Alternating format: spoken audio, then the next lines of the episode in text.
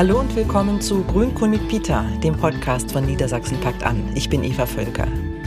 Heute spreche ich mit Lena Gorelik. Sie ist Journalistin und Schriftstellerin. In ihrem jüngsten Buch Wer wir sind erzählt sie ihre eigene Geschichte und die ihrer Familie. Als sogenannte jüdische Kontingentflüchtlinge kamen sie 1992 aus St. Petersburg nach Deutschland. Ich spreche mit Lena darüber, wie es sich zu Perestroika-Zeiten in Russland lebte wie es für sie anfangs in der deutschen Schule war, als sie noch kein Wort Deutsch verstand, und wie sie das Wohnen im Flüchtlingsheim erlebte.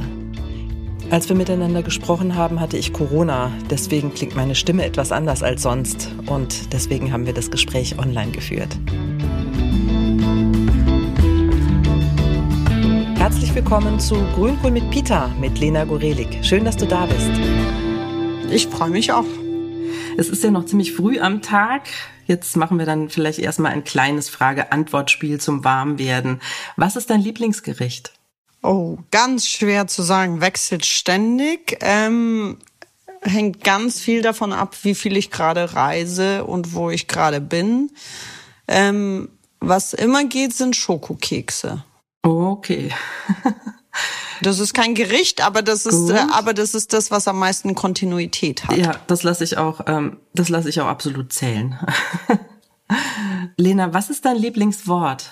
Ähm, also ganz lange Zeit war es meinetwegen, weil mhm. es einen so schönen Klang hatte. Und weil es so ein langes Wort war, dessen Bedeutung ich eigentlich gar nicht kannte. Ähm, aber ich hatte das Gefühl, also sonst sind ja immer diese ähm, Ja, Nein Antworten ja immer so kurz eigentlich in jeder Sprache. Und ich fand es ganz toll, dass das Deutsche so ein langes Wort hat, mit dem man eine Ja-Nein-Frage beantworten kann. Da habe ich aber noch nicht die Haltung hinter dem Wort verstanden. Ich weiß gar nicht, ob ich aktuell eins habe. Mhm, okay. Was ist für dich das aktuelle Unwort? Unwort, oh, da fallen mir eher ganz viele ein. Ähm, Solidarität ist eins. Solidarität ist gerade für mich ein totales Unwort, weil sich dahinter ganz viel Nichtstun und auch Überheblichkeit oft versteckt. Hm, kannst du das ein bisschen ähm, erläutern? Ja, also ich habe also auf ganz vielen Ebenen, aber man könnte mit dem Krieg gegen die Ukraine beginnen, aber ich glaube, das gilt für ganz vieles. Es ist so, man sagt, ich zeige mich solidarisch, als würde dieser Satz reichen. Man sagt es auch häufig über soziale Medien. Mit anderen Worten, man klickt auf etwas und damit ist sozusagen, meint man schon mal, was Gutes getan zu haben und auf der richtigen Seite zu stehen und ähm, mhm. und auch ganz viel Erwartungshaltung mitzubringen. Also das ähm, fängt damit an, ich zeige mich solidarisch mit Menschen, die Opfer von Rassismus werden und man macht mit ähm, mit denen, die Geflüchtete aus der Ukraine aufnehmen. Also die, die haben sich dann alle dankbar zu zeigen und die haben sich auf eine bestimmte Art und Weise zu verhalten, weil immerhin habe ich mich solidarisch gezeigt. Und das ist ähm, also dahinter verbirgt sich eine, wie ich finde, oft überhebliche oder faule Haltung, obwohl man meint, irgendwie das Richtige zu tun. Und das ähm, ärgert mich gerade. Mhm. Auch ein Stück weit, dass man dann äh, das für sich tut, ähm, um vielleicht irgendwie so ein bestimmtes Image zu erfüllen und dann so eine Erwartungshaltung hat. Also mit Sicherheit, um ein Image zu erfüllen, aber auch so, um um sich selbst gut zu fühlen. Also ich mhm. weiß gar nicht, ob das so sehr mit den anderen zu tun hat, sondern schon auch damit, ähm, dass man das Gefühl hat, ähm, ich bin ich bin ein guter Mensch, weil ich habe mich solidarisch gezeigt. Und ähm, ja. ich glaube, dass da sehr wenig, also sozusagen das Verhältnis von Solidarität und tatsächlichem Handeln korreliert überhaupt nicht. Und also mhm. es geht, das eine geht überhaupt nicht mit dem anderen einher. Und ähm, mhm. das ist ein Missstand, ähm, der so verdeckt wird von dieser Solidarität. Mhm. Mhm. Du hast eben ähm, gesagt, also man kann da in, äh, jetzt mit in Bezug auf die äh, Ukraine ähm, fällt dir das ein. Wir kommen ähm, auf das Thema ähm, Ukraine-Krieg beziehungsweise ja gesellschaftliche Befindlichkeiten ähm, auch nachher nochmal zu mhm. sprechen. Jetzt möchte ich ganz gerne mit dir reden darüber. Wir wollten uns ja eigentlich, du warst ja neulich in Göttingen wieder mal, da bist du ja öfter, konnten wir uns leider nicht treffen, weil ich ähm, dummerweise da krank geworden bin. Aber jetzt sind wir online verbunden, was ja auch wunderbar klappt. Ähm, du bist regelmäßig in Niedersachsen, in Göttingen, weil du immer wieder Schreibwerkstätten an mhm. Schulen mhm. hier machst. Wie läuft sowas ab und warum machst du das?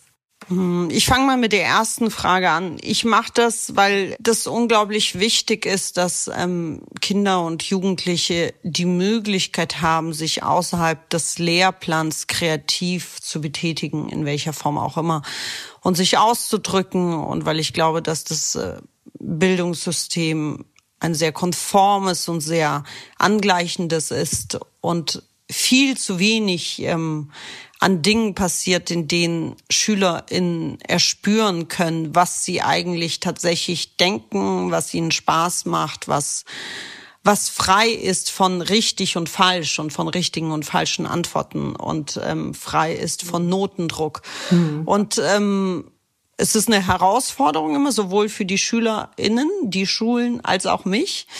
Ähm, und gerade deshalb macht's auch so eine große Freude. Mhm. Wie sowas abläuft, ist immer unterschiedlich. Aber das, was ich in Göttingen mache, ähm, da begleite ich immer eine Klasse über ein Jahr lang. Das heißt, ich komme immer wieder jede, ich weiß nicht, ich schätze mal sechs Wochen für zwei ein bis drei Tage nach Göttingen und dann verbringen wir auch wirklich ganze Tage zusammen. Es ist, das ist mir wichtig, weil ich nicht finde, dass das zwischen Erdkunde und Mathe geht und mit dem Schulklingeln. Deswegen mhm.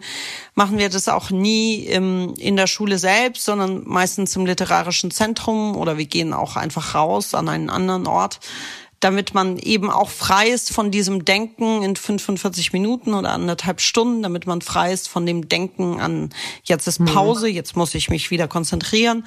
Was wir konkret machen, also da lasse ich mich tatsächlich von den SchülerInnen leiten. Also ich mhm. probiere am, in den ersten paar Tagen des Jahres ein paar Sachen aus und dann merke ich, ähm, wie, also worauf die Klasse Lust hat und mhm. sind es eher kürzere, eher längere Texte. Ich versuche so individuell wie möglich zu arbeiten, dass jede und jeder auch die Möglichkeit hat, dann etwas zu schreiben, was ihr oder ihm entspricht. Ähm, mhm. Wir gehen durch verschiedene Phasen. Also so, das ist schön. Also wir gehen sowohl durch die Phasen, wo sie einfach irgendwie froh sind, dass ich da bin, weil es das heißt, dass Mathe ausfällt. Und wir gehen aber auch durch die Phasen von muss ich jetzt schon wieder schreiben.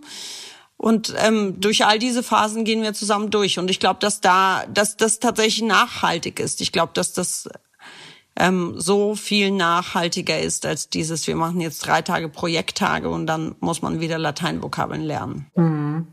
Ja, und überhaupt äh, diesen Freiraum zu haben, also Schreiben zu erleben, äh, wie du vorhin schon gesagt hast, frei von Notendruck, ohne dass die Deutschlehrerin, der Deutschlehrer, ähm, dass man da schon so vor dem geistigen Auge den Rotstift sieht. Ne? Das wird dann hm. wieder irgendwie zensiert und ähm, angestrichen und so weiter und so fort. Ja, mhm. klingt, klingt sehr, sehr spannend. Die Schreibwerkstätten machst du ähm, ja nebenbei. Vor allem schreibst du selbst. Vor einem Jahr kam dein Buch Wer wir sind heraus, das von den Feuilletons gefeiert wurde. Mich hat's auch wirklich sehr berührt und beschäftigt. Du gehst darin der Frage nach, woher du kommst und erzählst deine Geschichte und die deiner Familie. Ihr seid ja zusammen aus der russischen Metropole St. Petersburg nach Deutschland gekommen, in die schwäbische Provinz. Das ist jetzt ziemlich genau 30 Jahre her. Du warst damals elf Jahre alt. Ja. Hat dieser 2. Mai 1992 noch eine besondere Bedeutung für dich? Ja, also er hat, ähm, also eigentlich vergesse ich den jedes Jahr aufs Neue und dann gibt's immer irgendjemanden in der Familie, der dran denkt und dann über die übliche WhatsApp-Gruppe gratuliert. Aber dieses Jahr war es tatsächlich so, weil es 30 Jahre sind und weil ich diesen Roman geschrieben habe, von dem mir nicht klar, also ich habe diese 30 Jahre, darauf hat mich tatsächlich jemand bei einer Lesung aufmerksam gemacht. Also es gibt ein Kapitel, das heißt 2. Mai 1992. Und irgendwann mal nach einer Lesung sagte jemand vor einer Frage, das sind ja jetzt nächstes Jahr 30 Jahre. Und dachte ich, wow, krass, das sind 30 Jahre. und insofern hat dieser Tag dieses Jahr eine Bedeutung, weil ich dann tatsächlich überlegt habe, ob ich dieses Jahr nicht eine Reise unternehme, oder eigentlich hatte ich es fest vor, quasi die Fahrt zurück. Also ich wollte dieselbe Strecke mit dem Nachtzug von Berlin nach Petersburg fahren. Mhm. Ich wusste nicht so genau, ähm, warum ich das machen wollen würde. Ich hätte es gern mit meinen Eltern gemacht und die sind aber inzwischen zu alt für so eine Nachtzugreise. Mhm. Ähm, und schreiben wollte ich darüber auch nicht, ähm, weil es zu, zu privat wäre und also wusste ich nicht so richtig, warum ich das machen will. Aber ich wollte es unbedingt machen. Und jetzt gibt es eben diesen Krieg, den Putin angezettelt hat. Und ähm, es ist gar nicht möglich. Und deswegen hat mich dieser 2. Mai tatsächlich nochmal auf eine andere Weise eingeholt, weil, weil er eben so plastisch vor Augen führt, was auch mit dem Land, aus dem ich ausgewandert bin, passiert ist, dass ich nicht mal mehr sagen kann, ich fahre da mal hin. Mhm. Welche Erinnerungen hast du an den Tag? Hm. Also ich habe, wir sind nachts abgefahren, wir sind irgendwie kurz vor Mitternacht abgefahren und ich habe an den Tag selbst tatsächlich gar keine Erinnerung. Also ich habe, ähm, also also wenn du mich jetzt fragst, was habt ihr denn gemacht von morgens aufstehen bis, dann nehme ich an, dass irgendwie ähm, Brote geschmiert wurden und die letzten Sachen gepackt. Aber ich habe wirklich nicht eine einzige Erinnerung. Ich erinnere mich auch nicht im Übrigen, wie wir zum Bahnhof gekommen sind. Also ich erinnere mich nicht, ob wir irgendwie mit den Öffentlichen gefahren sind oder Taxi oder weiß ich nicht, ob uns jemand abgeholt hat. Ich erinnere mich tatsächlich nur an, an diesen Abschied am Gleis. Mhm wo dann nochmal Familie und Freunde dann wahrscheinlich mitgekommen genau. sind. Hm. Genau, es waren ganz viele Leute da, also die ganze Verwandtschaft und Freunde von meinen Eltern, aber auch zwei Freundinnen von mir, was irgendwie, also ich war elf, ein Riesending war, dass man bis Mitternacht aufbleiben und um Mitternacht noch an den Bahnhof durfte. Und daran erinnere ich mich. Ich erinnere mich, ich hatte an, ich glaube, das war, das war am selben Tag muss das gewesen sein, dass ich eine Barbie noch geschenkt bekam. Mhm. Und ich erinnere mich aber nicht an den Moment, wo man sie mir geschenkt hat. Ich erinnere mich nur an den Moment, wo ich sie quasi unglaublich stolz meinen Freundinnen am Gleis ähm, präsentiert. Also tatsächlich ist der ganze Tag interessanterweise gespeichert nur in dieser, wie lange standen wir da am Gleis? Vermutlich eine Stunde, dreiviertel Stunde. Das alles, also dass der gesamte 2. Mai auf diese dreiviertel Stunde fokussiert ist. Mhm. Jetzt gehen wir äh, in der Zeit gerne noch mal ein bisschen zurück. Du beschreibst ja auch deine Kindheit in deinem Buch in Petersburg. Woran erinnerst du dich gerne zurück? Ich erinnere mich ähm, vor allem, also ich erinnere mich an zwei Dinge gerne zurück. Das eine ist tatsächlich ein Ort und zwar ist es die Datscha, auf der ich immer, also die Sommerferien in der Sowjetunion dauerten und glaube ich dauern in Russland immer noch drei Monate lang, also den gesamten Sommer. Und da war ich immer mit meinen Großeltern oder später mit meiner Großmutter auf der Datscha. Und auch wenn meine Eltern erzählen, dass diese Datscha-Saison unglaublich anstrengend war, weil man ja auch damit beschäftigt war, quasi für Selbstversorgung zu sorgen mit diesem Garten.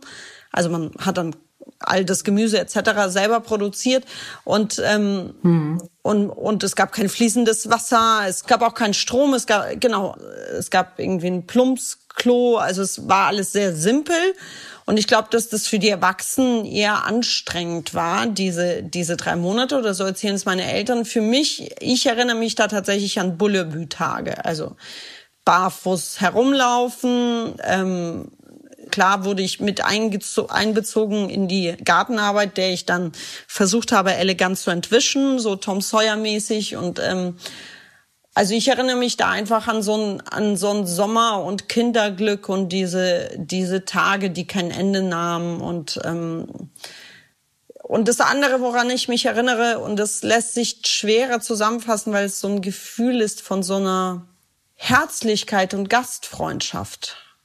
Ich kann das nicht so gut in, in einen Moment pressen oder in eine Erinnerung, aber es ist einfach so dieses Gefühl, dass man so viel willkommen war. Also an so eine Freundschaft, die, also die Türen standen offen. Ich ging bei meinen FreundInnen ein und aus, bei Verwandtschaft ein und aus. Man war quasi überall zu Hause. Es gab so nicht dieses, ich lade dich mal zum Essen ein, Dienstag in vier Wochen um 19 Uhr, sondern ähm, sondern man ging einfach ein und aus bei den Menschen. Also das Gefühl für, mhm.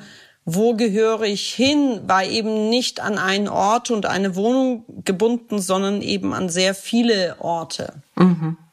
Du schreibst in deinem Buch, ähm, ich weiß jetzt nicht, ob ich das so richtig wiedergebe, aber dass ähm, ja diese, jetzt sage ich das Wort Solidarität, Solidarität untereinander oder dieses ja aufgeschlossen sein, offen sein, ähm, auch was damit zu tun hatte, zum Teil, dass es den Menschen materiell einfach auch nicht so gut ging. Also das, äh, was du über die, also was ich rauslese aus deinem Buch über diese Perestroika-Zeit, das ist was, was mir gar nicht so bewusst war. Ähm, für mich war Perestroika, man hat gelesen in der Zeitung über Gorbatschow, ähm, ja, wie wie aufregend das alles ist, politische Öffnung und so weiter und so fort. Ähm, aber was das für die Menschen im täglichen Leben bedeutet hatte, leere Regale, Mangelwirtschaft, auch Kriminalität, ähm, das war mir alles nicht so bewusst. Hast du das als Kind auch schon mitbekommen? Ja, also die Mangelwirtschaft bekommt man ja als Kind ganz extrem mit. Und damit meine ich Mangelwirtschaft auf einem sehr auf einem sehr niederschwelligen Niveau. Also ich meine nicht die Tatsache, dass wir keine Barbies und keine Jeans hatten, sondern ich meine die Tatsache, dass es manchmal einfach kaum was zu essen gab. Mhm.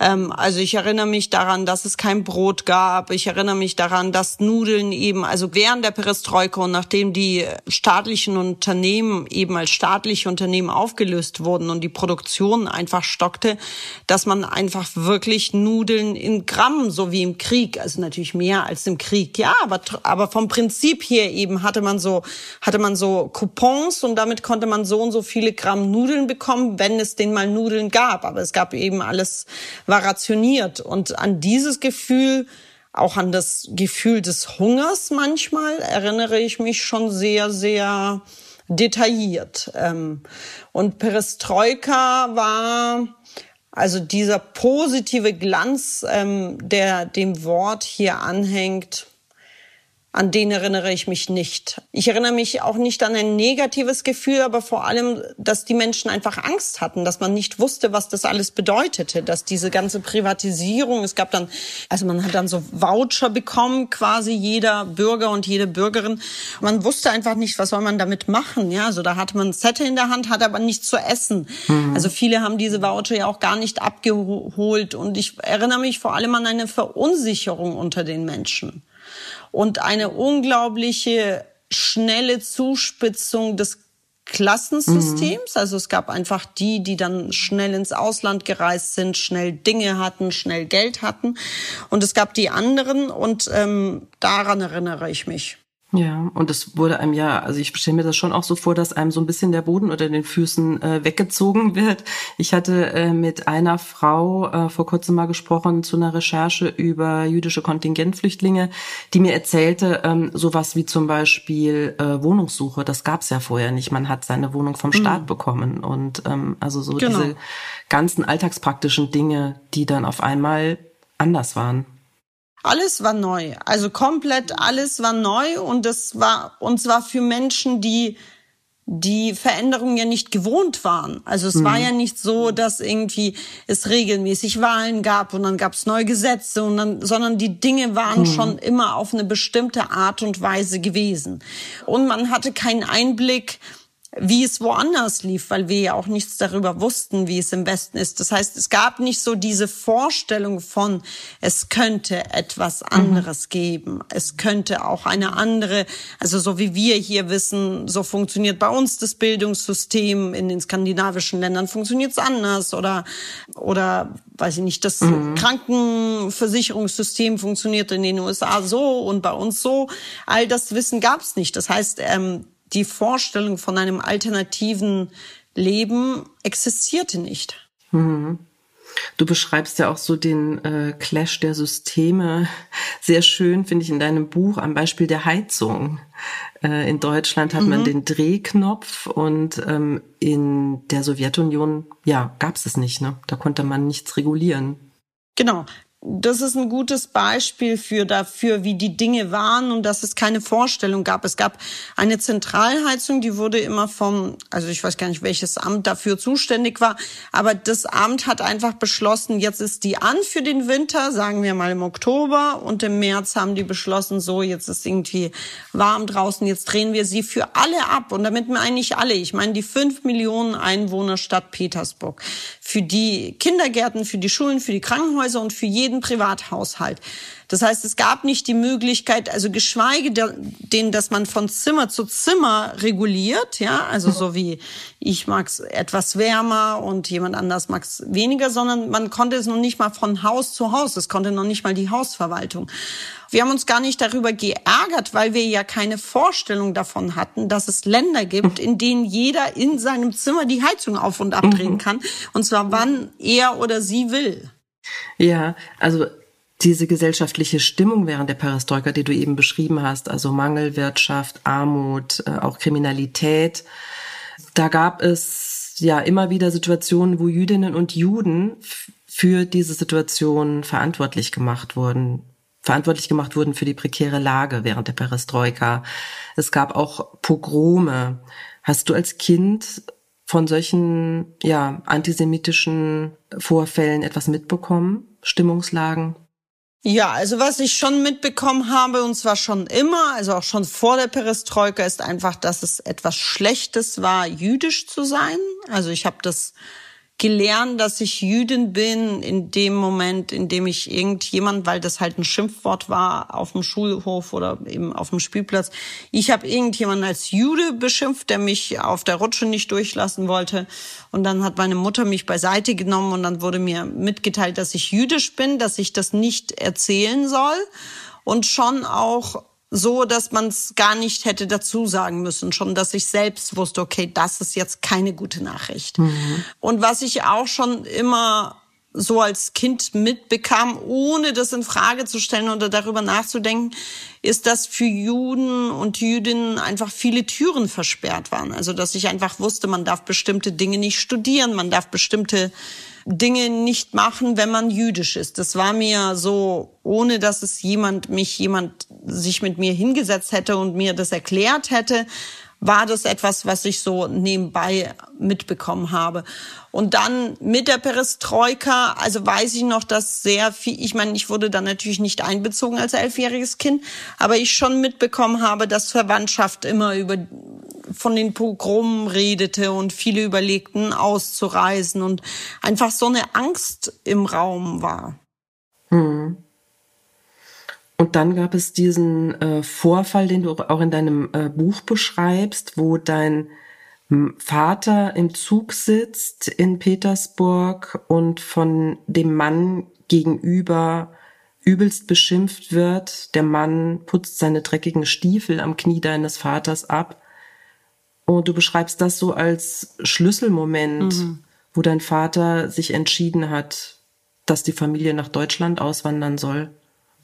Ja, also für meinen Vater war das tatsächlich ein Schlüsselmoment, weil er, ähm, also weil mein Vater Antisemitismus natürlich kannte und aber bei dieser sehr öffentlichen Szene des Antisemitismus, in der, und das hat meinen Vater, glaube ich, am meisten schockiert, einfach niemand eingegriffen hat und kein Mensch etwas gesagt hat und alle so getan haben, als würden sie nichts sehen und nichts hören, war das für meinen Vater, dessen Vater im Zweiten Weltkrieg umgekommen ist und der deshalb einfach für ihn quasi Deutschland mit dem Nationalsozialismus ähm, vermutlich sogar gleichgesetzt war, mhm. gesagt hat, schlimmer als hier kann es auch nicht werden. Mhm. Ja. Und dann gesagt hat, also er war nämlich davor immer dagegen, nach Deutschland auszuwandern, aber das war ein Moment, in dem er diese Entscheidung eben revidierte. Hm.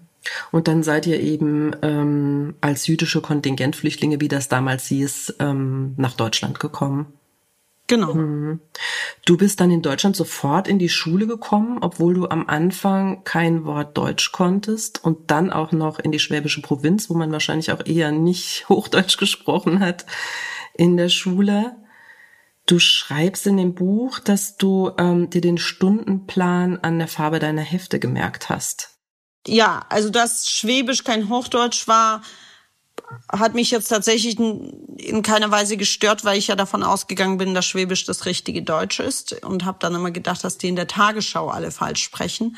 ähm, ja, ich kam sofort, weiß ich nicht, ich vermute zehn Tage später in die Schule und ähm, meine Mutter hat also im Nachhinein unglaublich weitsichtig und mutig und klug dafür gekämpft. In dem Moment für mich erstmal es schwieriger machend, dass ich in eine normale Klasse komme, also dass ich nicht in eine, ich glaube damals hieß es sogar noch Flüchtlingsklasse. Also im Nachhinein bin ich meiner Mutter natürlich unglaublich dankbar und auch tatsächlich extrem beeindruckt dafür, dass sie nach zehn Tagen in Deutschland sowohl die Weitsicht hatte als auch den Mut, in ihrem wirklich sehr gebrochenen Deutsch dafür zu kämpfen. Aber im ersten Moment macht es mir natürlich wahnsinnig schwer, weil ich eben unter Kindern ähm, war, die alle Deutsch sprachen. Manche mit Sicherheit auch nicht perfekt und dennoch Deutsch sprachen. Und ich einfach kein Wort verstand. Und ähm, ich glaube, eine plakativere Art und Weise des Gefühls der Einsamkeit habe ich auch selten erlebt. Mhm. Noch dazu habt ihr ähm, in einem Wohnheim gewohnt, also anders als wahrscheinlich so ziemlich alle anderen aus deiner, aus deiner Klasse. Anderthalb Jahre lang, fünf Personen auf zwölf Quadratmetern, keine Privatsphäre, kein vorzeigbares Zuhause aus deiner Sicht, Geruch nach Schimmel und Bratfett. Und du beschreibst die Scham auch darüber in deinem Buch. Mm. Also die Scham für etwas, von dem ich wusste, das muss jetzt zu Hause sein, was sich aber überhaupt nicht als zu Hause anfühlte.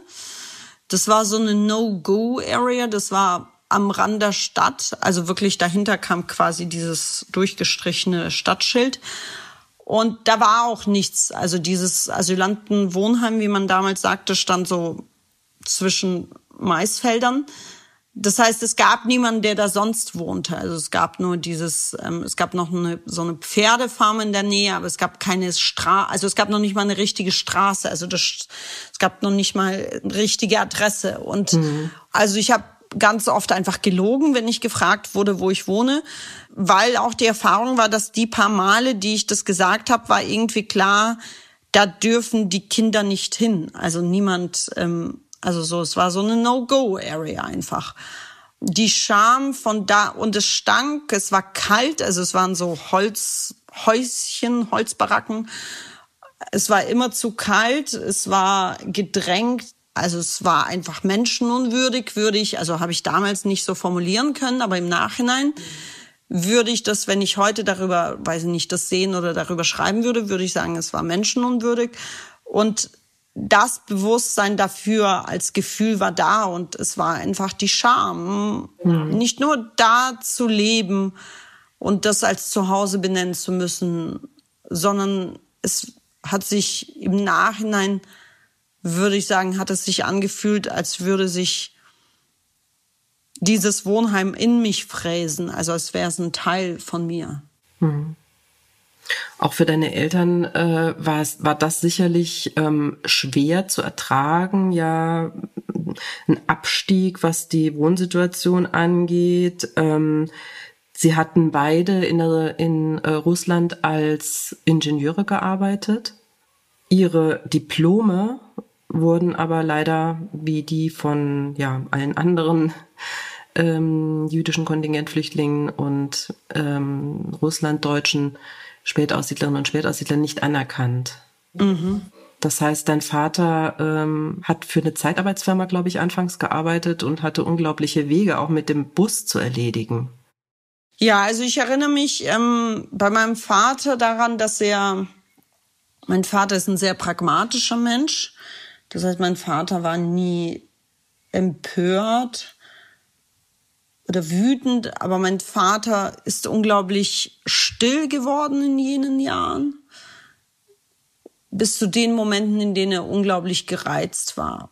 Also es war so entweder still oder gereizt. Und mein Vater war auch schon älter. Mein Vater war 50, als ähm, über 50, als wir nach Deutschland kamen. Das heißt, er war jetzt auch kein junger Mann, dem diese Arbeit, zu der er geschickt wurde, leicht fiel. Mhm. Und er hatte keinen Führerschein, das heißt, er konnte eben nicht mit dem Auto fahren und und es war ja auch immer unsicher, ne? Man war ja irgendwie eine Woche da, dann wurde man zwei Wochen wieder woanders eingesetzt. Es waren immer neue Leute, immer in der fremden Sprache. Also ich möchte mir das jetzt mit meinen Erwachsenenaugen drau draufblickend, also möchte ich das nicht erlebt haben. Ähm, meine Mutter hat eine Umschulung gemacht zu einer Buchhalterin und ähm, sie hat erst eine Putzstelle gehabt und und dann irgendwann mal tatsächlich in so einer Versicherung gearbeitet, wo sie aber auch auf eine unglaublich herablassende Art und Weise behandelt wurde, was sie natürlich spürte, aber sie konnte sich dem nicht erwehren. Also sie konnte das schon benennen. Sie hat auch gesagt, dass zum Beispiel ihre Chefin ihre Sätze gerne anfing mit sie als Ausländerin. und meine Mutter konnte benennen, dass daran etwas nicht stimmt, aber wie sie dagegen vorzugehen hat oder dass das ein Punkt ist, an dem man sagt, okay, das ist rassistisch, das ist nicht in Ordnung. Soweit war, also sie war so dankbar, überhaupt Arbeit zu, zu haben, ne? Und mhm. ähm, also ich glaube, dass es einer unglaublichen Kraft und inneren Stärke bedurfte, dass meine Eltern all das all die Erniedrigung und die Unsicherheit und das Wissen, dass sie, also meine Mutter hat oft gesagt, wir sind hier Nichts. Also mit diesem Gefühl mhm. zu leben und weiterzumachen, bedarf einer enormen inneren Stärke, was mir natürlich damals überhaupt nicht bewusst war. Das kann ich jetzt sagen, aber das konnte ich damals nicht sagen. Mhm. Und wahrscheinlich dann auch ständig im Hinterkopf, ähm, die Frage, ob es die richtige Entscheidung war, nach Deutschland zu gehen. Wobei nach dem, was du jetzt gerade geschrieben hast, denke ich, müssen sie sich wahrscheinlich gesagt haben, das war nicht die richtige Entscheidung. Ich habe interessanterweise habe ich letztens mit meinen Eltern drüber geredet und meine Mutter hat gesagt, sie durften sich diese Frage nicht stellen. Sie haben sich diese Frage verboten also diese Frage, ob es richtig war oder nicht, die gab es einfach nicht. Die wurde weder mit Ja noch mit Nein beantwortet. Und meine Mutter hat auch, weil ich, weil ich irgendwie im Roman ja auch darüber gesprochen habe, dass zumindest in meiner Wahrnehmung gerade meine Mutter vieles also vieles wurde in einem extrem guten Licht gesehen. Also zum Beispiel, ähm, als wir 92 ankamen, war die Zeit dieser ähm, rassistischen Anschläge in Mölln und Lichterhagen mhm. und so. Und danach gab's ja diese Lichterketten, ne? Mhm. Und die die Menschen bildeten, um zu zeigen, dass sie solidarisch sind. Und mhm. Meine Mutter und in die Erzählung meiner Familie und auch wie meine Mutter das immer und immer wiederholte, sind die Lichterketten ein, sozusagen eingegangen. Und ich habe erst mhm. im Nachhinein verstanden, viele Jahre später, dass dem ja unglaublich unfassbare Ereignisse wie diese Anschläge vorangegangen waren. Diese sind aber in die Erzählung meiner Familie überhaupt nicht eingegangen, über die hat niemand geredet. Mhm. Ähm, auch sozusagen dieses Elend, in dem wir da wohnten, da wurde, also wenn meine Mutter Briefe schrieb oder auch später telefonierte, wurde immer nur von den ehrenamtlichen Deutschen erzählt, die irgendwie manchmal ins Wohnheim kamen, um zu helfen. Aber dass der deutsche Staat Menschen auf diese Art und Weise unterbrachte, ohne jegliche Hilfe, darüber wurde eben nicht geredet. Und im Nachhinein, und das hat meine Mutter erst jetzt nach dem Lesen des Romans gesagt, hat sie gesagt, ich musste das so erzählen. Ich musste das so erzählen, um nichts in Frage stellen zu müssen. Mhm, ja. Nach dem, was du sagst, klingt es ja auch so, also diese Frage war jetzt die Entscheidung richtig, nach Deutschland zu gehen, ähm, die nicht gestellt wurde. Ich könnte mir vorstellen, dass sich dann eben auch ähm, ja die Hoffnung deiner Eltern sich auf die nächste Generation, also auf dich und auf deinen Bruder bezogen hat. Na, das stand ja schon immer im Raum. Also dieses so, wir machen das, damit es euch gut geht. Ich weiß gar nicht, ob das jemals so ausgesprochen wurde. Also ich weiß auch, manchmal frage ich mich, ob ich dann nicht zu viel spüre und ob es vielleicht gar nicht, also ich weiß gar nicht, ob das jemals in Worte gefasst worden ist. Aber für mich stand das ganz klar im Raum, wir machen das für dich, auch durch das relativ schon, also dadurch, dass meine Eltern eben nicht mehr so jung waren und das klar war, also sie werden jetzt hier nicht nochmal die große Karriere machen. Ähm, und weil ich ja auch gespürt habe, wie es meinen Eltern ging und weil ich ja gesehen habe, wo sie plötzlich leben und weil ich die Unsicherheit der Eltern spürt man als Kind ganz extrem, weil ich gespürt habe, wie unsicher sie sind, weil ich gespürt habe, wie es eben meinem Vater ging, weil ich gesehen habe, wie unglücklich meine Großmutter war, war ohne dass das in Worte gefasst worden ist, war klar, dann aber ihr, ihr müsst glücklich sein. Mhm. Und Glück war auch immer an einen Erfolg geknüpft, den, der eben in der Sowjetunion definiert worden war oder der eben durch eine andere Generation, vielleicht ist es auch überhaupt kein kulturelles Ding, sondern eher etwas generationenabhängiges. Also das Glück war schon mit einer Art von, wie das Leben zu sein hat, ähm, geknüpft und nicht an ein, eine persönliche Wahrnehmung von Glück.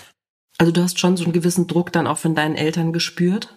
Ja, ich habe einen gewissen Druck gespürt. Also, also sie haben mich immer bei allem unterstützt. Deswegen, ich glaube, es war einfach sozusagen, dass ich wusste, was sie sich für mich wünschten. Also ich habe keinen Druck gespürt im Sinne, niemand hat jemals zu mir gesagt, so und jetzt wird Medizin studiert, ja. Ähm, und sie haben mich wirklich bei allem unterstützt, wofür ich mich jemals entschieden habe. Und trotzdem wusste ich sehr genau, wie deren Vorstellung von meinem Glück aussieht. Und die hingen immer mit im Raum, weil ich auch gesehen habe, wie wenig eigenes Glück sie hatten. Das heißt sozusagen, das Glück, was in mich hineingelegt wurde, also ich hatte das Gefühl, ich muss glücklich für alle sein, aber mhm. eben nicht auf meine Weise, sondern auf eine Weise, die sie erwarten. Und vielleicht tue ich ihnen ganz viel Unrecht damit, weil ich, weil ich, weil ich nicht eine Situation erzählen kann, wo ich gesagt habe, ich mache das, weil mich das glücklich macht und eben als Antwort bekam, nee, du studierst jetzt bitte dies und jenes. Überhaupt nicht, null. Und trotzdem weiß ich sehr genau um die Vorstellung, die sie davon hatten, was, was Glück bedeutet. Zum äh, Ende des Kalten Krieges sind ja viele Menschen aus der ehemaligen Sowjetunion nach Deutschland gekommen Heute kommen Menschen aus der Ukraine nach Deutschland, die vor dem Krieg fliehen. Aber es gibt auch, ich glaube, du hattest in einem Artikel, den du für die Süddeutsche geschrieben hast, ähm, zitiert, Schätzungen zufolge sind es 200.000 Menschen aus Russland, die ihr Land verlassen, weil sie für sich unter dem Diktator Putin keine Zukunft sehen. Aber diese Menschen werden eigentlich kaum in der Öffentlichkeit wahrgenommen. Also ich will das überhaupt nicht vergleichen, weil es, ähm, weil es natürlich einen Krieg gibt gegen die Ukraine und weil die Menschen vor Waffen und Bombardements etc. fliehen. Ähm, und dennoch, also es ist einfach Fakt, dass die Russinnen, die fliehen, keinerlei, also es gibt kein Land, das sie aufnimmt und ihnen in irgendeiner Form Hilfe anbietet, sei es, sei es irgendwie, also die können sich eben, also so wie es hier und in Polen und in anderen Ländern eben Stellen gibt, wo Ukrainer in sie hingehen können und sagen können, wir sind angekommen, wir haben kein Geld, irgendwie, wo sollen wir übernachten? Das gibt's für Russinnen nicht. Es gibt, ähm, in vielen Ländern werden sie natürlich auch als Russinnen wahrgenommen. Das heißt, also die Behandlung ist nicht überall freundlich. Und das sind ja Menschen, die jetzt nicht mit einem sicheren Job, also die gehen ja nicht dahin und, und ähm, können sich ein Hotel leisten und können und können dann irgendwie Homeoffice oder vom Hotel eben weiter ihr Geld verdienen, sondern das sind Menschen, die ohne Zukunft und mit dem zum Teil auch wenigen Ersparten ein, einfach losgegangen sind und jetzt gucken müssen, wie sie unterkommen, wo sie leben, wo sie Arbeit finden. Das sind KünstlerInnen, Intellektuelle, Schriftstellerinnen. Genau, WissenschaftlerInnen auch viele. Ähm, es gibt einzelne Hilfen, also es gibt so einzelne, also ich kenne auch Menschen, die versuchen dann irgendwie gerade bei WissenschaftlerInnen oder KünstlerInnen mit Stipendien etc. zu helfen, aber das sind wirklich also gezählte, also kann man, und das wäre keine Übertreibung, glaube ich, an einer Hand abzählen. Und es gibt keine Struktur. Und es gibt, wie ich finde, also dafür, dass 200.000 ja jetzt keine ganz geringe Zahl ist, ähm, finde ich, gibt's relativ wenig Berichterstattung darüber und Wahrnehmung dieses Exodus, der ja nun unglaublich politisch ist und ähm, den ich bewundernswert finde und ähm, der auch in irgendeiner Form gestützt werden müsste, meiner Ansicht nach. Mhm. Und du schreibst auch in dem Artikel, der Westen müsse sich hüten, alle Russinnen und Russen unter den Generalverdacht zu stellen, sie seien auf der Seite von Putin. Fühlst du dich selbst auch unter Generalverdacht gestellt?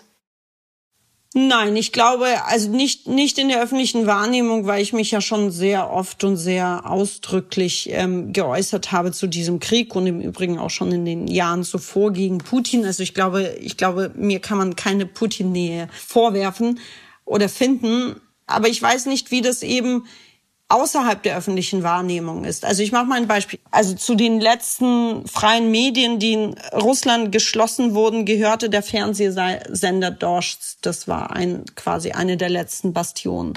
Und ich finde, die haben unglaublich gute journalistische, wertvolle und vor allem unfassbar mutige Arbeit geleistet in den vergangenen Jahren.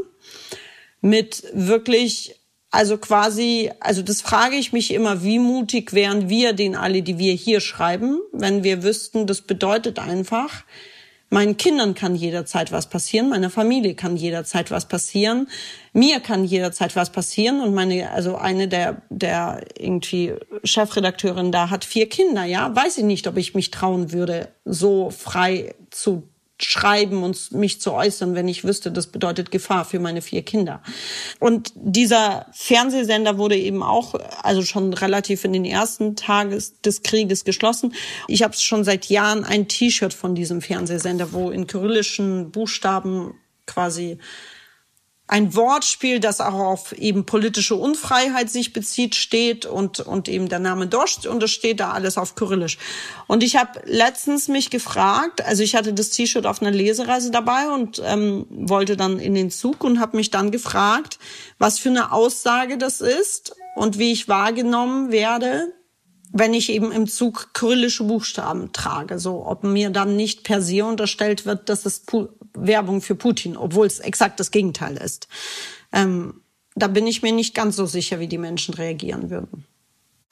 Ja, du hast eben äh, gesagt, ähm, du hast von einem Wortspiel gesprochen.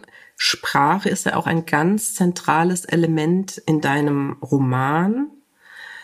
Du selbst lebst in zwei Sprachen und du schreibst, dass Russisch ähm, für dich immer noch die Sprache der Gefühle ist. Ich glaube, das Deutsche würde ich sagen, beherrsche ich im Sinne, also im ursprünglichen Sinne des Wortes beherrschen. Also ich, ich kann mit der Sprache spielen.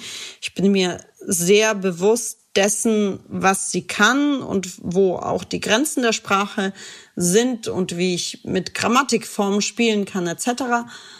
Und das Russische ist, ich glaube, dass ich das passiv durchaus beherrsche, aber aktiv eben nicht. Also ich würde sagen, die Sprache beherrscht mich. Und gleichzeitig ist es die Sprache der Erinnerung. Also ganz vieles davon ist für mich Klang. Also ganz vieles ist so ein sehnsüchtiger, melancholischer, gefühlvoller Klang. Ich habe oft das Gefühl, ich kann aus dem Russischen das Gefühl nicht gut übersetzen. Vielleicht können es andere. Vielleicht lässt sich aber auch aus Sprachen nie eins zu eins ein Gefühl übersetzen, sondern immer nur der Inhalt diese zwei Faktoren eben, dass, dass die Sprache mich beherrscht und dass es die Sprache der Erinnerung ist und eben auch eine Sprache, die sich auf einer emotionalen Ebene viel mehr traut, also die viel mehr mit Gefühlen herumwirft, wo ich liebe etwas, also lieben kommt ganz häufig vor. Das ist ja im Deutschen nicht nur bei Menschen, sondern also, was hast du mich am Anfang gefragt, was magst du oder was ist dein Lieblingsgericht? Auf Russisch würde man sagen, was liebst du im Essen? Ja, also es ist sozusagen, die Gefühle werden viel stärker immer zu ausgedrückt und deswegen ist es für mich die Sprache der Gefühle. Hm. Und hast du vielleicht, also wenn wir jetzt nochmal auf den Anfang äh, zurückkommen, welches Wort im Russischen liebst du besonders aufgrund seines Klangs? Mir fällt ganz viel ein. Ich liebe tatsächlich das Verb lieben, das heißt Lubitz. Aber gar nicht aufgrund des Klangs, sondern weil, weil man so viel lieben darf. Mhm. Also weil es nicht immer eingeschränkt ist durch, könnte ich vielleicht zu viel Gefühl geäußert haben.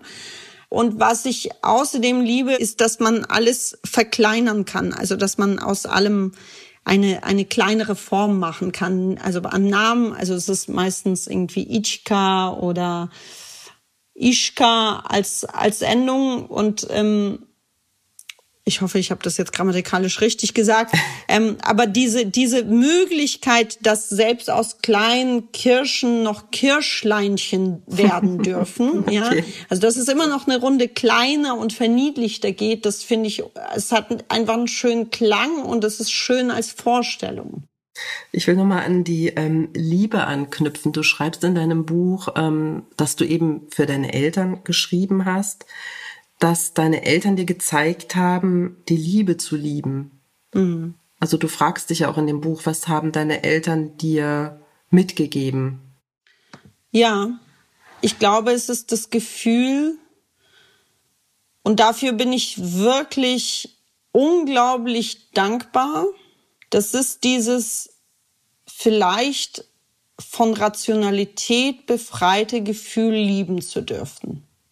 Und zwar alles, also nicht nur Menschen, sondern auch ähm, auch Dinge, auch Essen, auch einfach einfach nicht, also einfach frei lieben zu können, ohne das mit rationalen Argumenten untermauern zu müssen, hm. ohne abwägen zu müssen, sondern einfach einfach in dieser unglaublich, also aus westlicher Sicht würde man vermutlich sagen, romantisierten Form von einfach nur frei zu lieben und die Liebe kann nicht groß genug sein und der großen Liebe hängt auch nicht dieses Kitsch-Ding an, sondern einfach nur, ich kann auch Kekse lieben. Und zwar kann ich sie so lieben, wie, wie man im Westen manchmal nicht mal Menschen liebt. Das klingt nach einer großen Lebensfreude oder nach einer, ja, nach einer Fähigkeit, die zu einer großen Lebensfreude befähigt. Es ist manchmal Lebensfreude. Es ist, glaube ich, früher hatte ich das Gefühl, ich bin anderen Menschen zu viel im Westen so. Ich habe zu viel Gefühl. Es ist, es ist zu viel Freude. Es ist zu viel Ausdruck von Freude. Es ist zu viel Ausdruck von, auch von Schmerz. Also so, es ist alles zu groß, so als könnte ich, als müsste ich, das abgewogener immer empfinden, ja, also so. Mhm. Ich glaube, das ist etwas sehr Deutsches, meine ich. Also ich weiß noch, wie ich irgendwie eine meiner ersten Lesereisen, die habe ich gemacht in Zusammenarbeit mit dem Bayerischen Rundfunk, aber begleitet von zwei griechischen Redakteurinnen, die auch irgendwie schon nach zwei Tagen sagten, ich liebe dich, Lena. Und ich sagte, ich liebe dich auch. Das fand ich unglaublich befreiend, dieses einfach mhm. nur ich liebe dich sagen zu können, ohne quasi auch eben zu Freundinnen, ohne vorher irgendwie Verlobungsringe ausgetauscht haben zu müssen. Mhm. Ja, das ist doch ein schöner Schluss, liebe Lena. Vielen, vielen Dank für das Gespräch und für deine Offenheit. Sehr, sehr gerne. Das war das Gespräch mit Lena Gorelik. Ich hoffe, es hat euch gefallen. Lenas Buch Wer wir sind hat mich sehr berührt. Vor allem, wie sie über ihre Eltern schreibt, die so viele Enttäuschungen und Erniedrigungen erlebt haben. Für mich bekommen sie durch Lenas Erzählung ihre Würde wieder zurück. Und gleichzeitig macht das Buch Mut, denn es ist auch eine Geschichte über das Erwachsenwerden einer starken Persönlichkeit.